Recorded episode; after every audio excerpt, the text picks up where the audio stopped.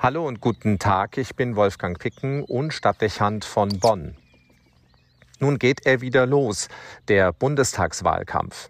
In gut drei Monaten werden die Bundesbürger an die Wahlurnen gerufen. Schon Wochen zuvor besteht die Möglichkeit der Briefwahl, von der zunehmend mehr Deutsche Gebrauch machen. Das bedeutet, die heiße Phase der Auseinandersetzung streckt sich auf mehrere Wochen.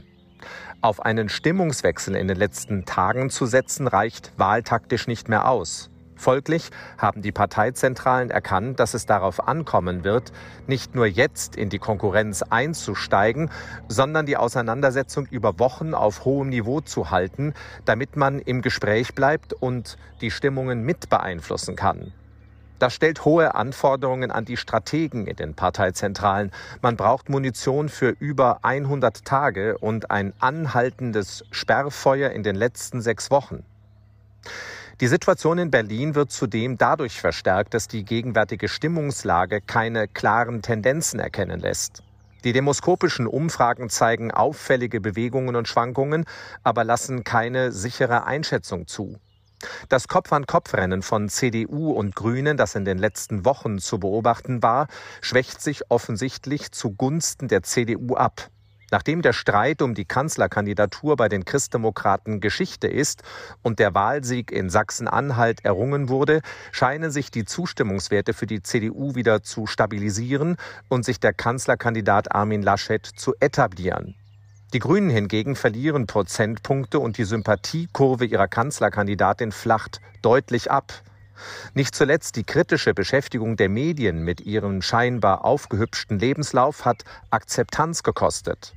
Auch fürchtet offensichtlich eine wachsende Zahl von Bürgern die Folgen einer ökologischen Ideologie auf die Kostenentwicklung und die Wirtschaftslage.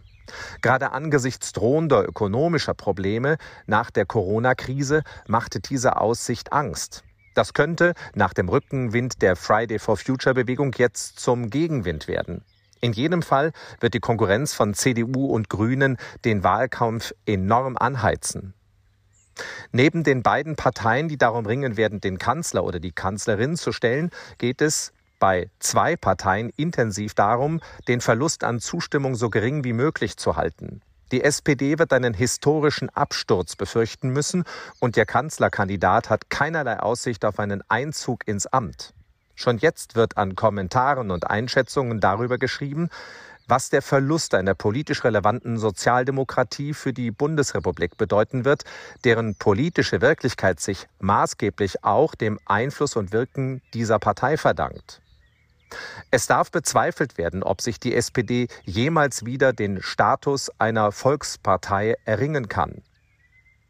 Ähnlich um die Wählergunst und jeden Prozentpunkt werden die Linken ringen müssen, die aus den Krisen der letzten Jahren und ihren sozialen Folgen kein Kapital schlagen konnten. Innerparteiliche Auseinandersetzungen und eine neue Parteispitze, deren Namen und Köpfe kaum jemand kennt, schwächen zudem ihre Wahrnehmung. Chancen für einen Gewinn an Zustimmung rechnet sich hingegen die FDP aus. Nach über Jahren sinkenden Umfragen gewinnen sie insbesondere seit der Corona-Krise als Wirtschaftspartei und Freiheitslobby, wie sie sich selbst versteht, an Unterstützung. Ihr Parteivorsitzender spekuliert bereits öffentlich über eine Regierungsbeteiligung.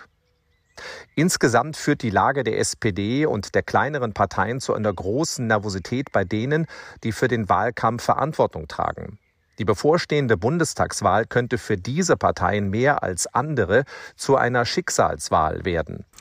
Entsprechend wird man vieles zu tun bereit sein, um Aufmerksamkeit zu erreichen und Gunst zu gewinnen.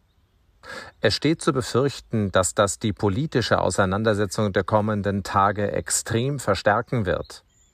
Der Angriff der SPD gegen den CDU-Minister Spahn in der sogenannten Maskenaffäre macht das jetzt schon deutlich. Die demokratische Kultur wird darunter leiden und man wird mit vielen Schlägen rechnen müssen, die unter die Gürtellinie führen. Hinzu kommt, auch das wird man nicht unterschätzen dürfen, der Kampf um die Wähler, die bereit sind, einer Partei wie der AfD die Zustimmung zu geben. Die Politiker der AfD werden mit ihrem eigenen Gassenjargon in Erscheinung treten und um Polarisierung bemüht sein. Die anderen Parteien werden alles daran setzen, sich davon abzusetzen und gleichzeitig mit entsprechenden Aussagen, die auf Enttäuschung und Frustration der Bürger anspielen, an Boden zu gewinnen.